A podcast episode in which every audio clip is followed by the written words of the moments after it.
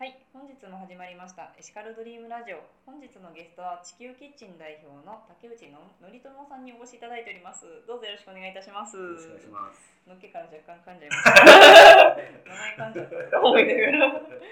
はい、そんなこんなでいろいろと、まあ、地域活性化ということで食を通じてというところなんですけれども、私からご紹介するよりもちょっといろいろと竹内さんの方から活動内容等について教えていただいてもよろしいでしょうか。はい、わかりました。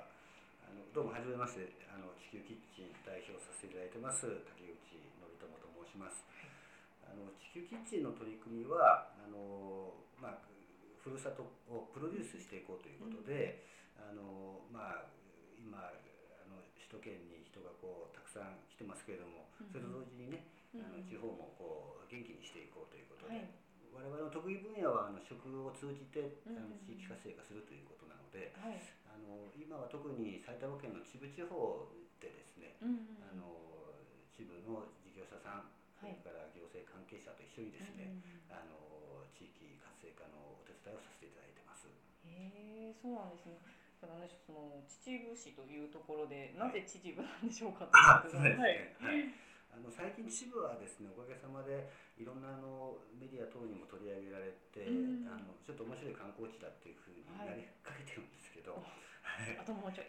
はい、ちょっとね、え目指す京都なんですけど、はい、素晴らしい。あのまあ私はあの脱サラしてですね、うん。まあこれからは地方創生でまあいろいろ勉強したいなと思いましてですはい。ね、あの中小企業庁のプログラムでまあ秩父に100日間研修に入りまして、うん。それでまあ秩父のの素晴らしさに気づきましてね、うん。また秩父の同時に課題も気づきましたんで、あなんか私たちの取り組みでね、ーはいあ。の地域活性のモデルとの地区として秩父がいいのかなと思いましてですねうん今まあ3年経ってるんですけどもあ の引き続きあの支援させていただいてます。ああ、そうなんですね。実際その竹内さんから見た秩父の魅力って何だと思いますか？あありがとうございます。あの秩父はですね東京からあの特急西武線の特急で1時間半以内で行ける、うんまあ我々近い田舎というふうに言ってるんですけど、近いのか。ははいい。まあ近い田舎っていうのは意味が2つありまして、はい。あの近い田舎とはい。近い仲間っていうあはいあのあ、はい。2つの意味がありますのうで、まあ、東京から来られた方はまた自然豊かなんですね、うん。えー秩父また、はあの伝統文化の残る秩父、うん。まあ、日本のふるさと的な要素がたくさんありますので、うん。あのまあ、そういう癒しとかスピリチュアルな要素もありますんでね、はい。あのまあ、そういう近い田舎っていうこととまたうん。秩父は人がいい人たくさんいますもんですから。いろんなこう、ん我々あの交流験プログラムを持ってますんでね、はい。まあ、そういうことを通じまして支部の人たちと、うんあの首都圏の人たちがこう交流できる仲間という意味でですね、うん支部を今。すごいいいですよね。やっぱりちょっと何でしょう殺伐とした はい東京まあこれちょっと東京の方は怒られそうですね。はいはい ちょっと離れて落ち着きたいなというところ、時には本当に1時間半で行ける秩父市が本当にリフレッシュできるということですよね。ぜひお越しください。ありがとうございます。はい、特にその地域活性化の中でも食っていうことで地域活性化を図っておられるんですけれども、ははいい、何か今こういったことされてみたりとかありますか？そうですねあの、まあ、地方に行きますとやっぱり美味しい食べ物もたくさんその楽しみとしてありますですよね。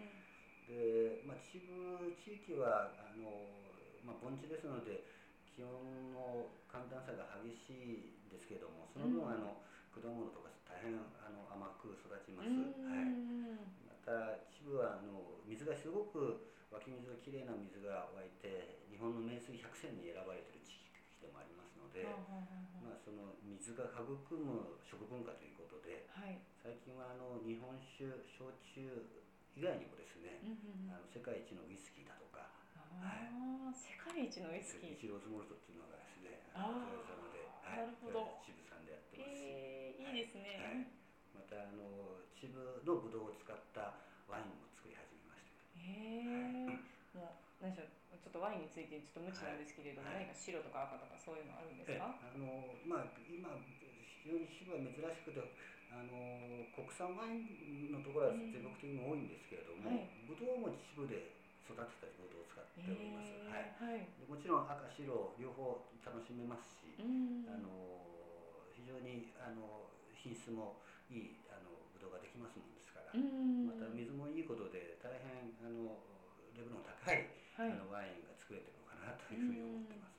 へえそこにまたあれですね合う美味しいその地元のそうですお野ね。菜とか食べ物とかがあると、はいこれはちょっと進みますね。そうですね。でも我々としてはあのワインができたから次はチーズだろうということで チーズもですね、はチーズのあの乳牛を使いましてですね。えー、これは。あの最近あの東京から移住してきた方がチーズ作りを始めまして、はい。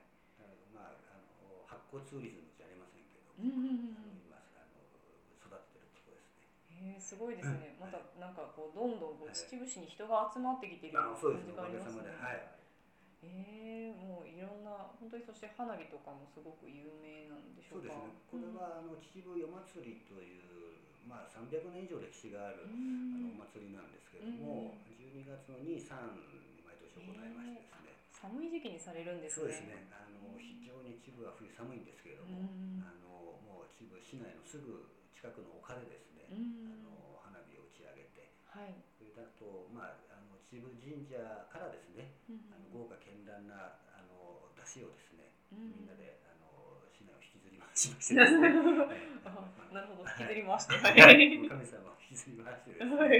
あの僕は引きずり回すのはあの女性の神様そうなんですね。男性の神様のいる場所までですね、うん我々で引っ張ってですね、うんそこでまあ落ち合っていただくというお祭りを300年続けてます。あもうすごく歴史的な実はお祭りだったんですね。最近はあのユネスコ無形文化遺産にも登録されて、はいあの外国人も多く来ていただいているうお祭りでんすごいですね。では地域の方々英語で対応されたり。いやーもうほとんどあの身振り手振り。ボディーランゲージですけれども、なるほどなるほど。はいただまああの基本的に一般の方はですね、うん。あのこの出汁は引けないんですけれどうも、ん。ちょっと特別に観光プログラムでですね、はい。あの昨年は100人外国人集めましてですうね、ん。あの外国人の屋台引き体験っていうのをやりましてですね、えーで大変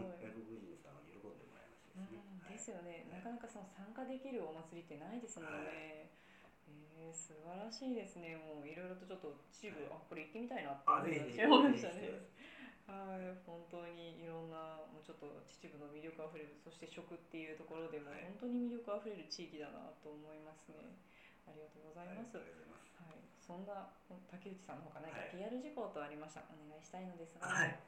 あのまあぜひあの機会がありましたらですね、あの秩父は四季折々の自然もありますので、うんあの季節問わずですね、うんうん。えー楽しんでいただける場所だと思いますので、うんあの一人でも多くの方に 秩父を知っていただきたいなということと、はい。あのちょうど9月8日にですね、うん先ほど話しましたこうあと地ビールを我々作り終えましたので、うんあの秩父乾杯共和国ということで、うんうんあの秩父地域をあのアルコールのメッカ観光地にあの仕立てて世界的リゾートにしようっていう我々の野望がありますもんですからあ すごい。あの9月8日のお日曜日にですねはい。建国イベントを開催しの西武秩父駅前温泉のですね、はい祭りの湯というあのフードコートと、はいそれから駐車場と、ま一体的に展開してですね、はい。秩父のお酒と食べ物を楽しんでもらうイベントを開催しますので、はい。えーぜひあの秩父初めてだよという方はですね、うんそのイベントに合わせて来ていただけると秩父の食とそれから飲み物と、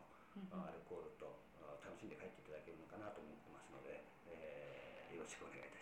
えー、もう竹内さんはその日は朝から飲んでおられるんですか？あの飲みたいんですけど、いろいろ裏方がありますので、それが終わったらまあ飲もうかなと思ってなます。るほど、なはい。もう街中で竹内さんを見かけた方はぜひともまあ一杯いかがですか？っていう。ありがとうございます。はい、ことでお声がけいただければななんて思います。はい、では最後になるんですけれども、はいこちらの紙に書いていただいているものですね。私が竹内成友のエシカルはと言いますので、書いていただいている内容をあの言っていただいてもよろしいでしょうか。はい、では言っていきます。えっと竹内成友のエシカルは、食で地域活性化、地球キッチン。はい、どうもありがとうございました。ありがとうございました。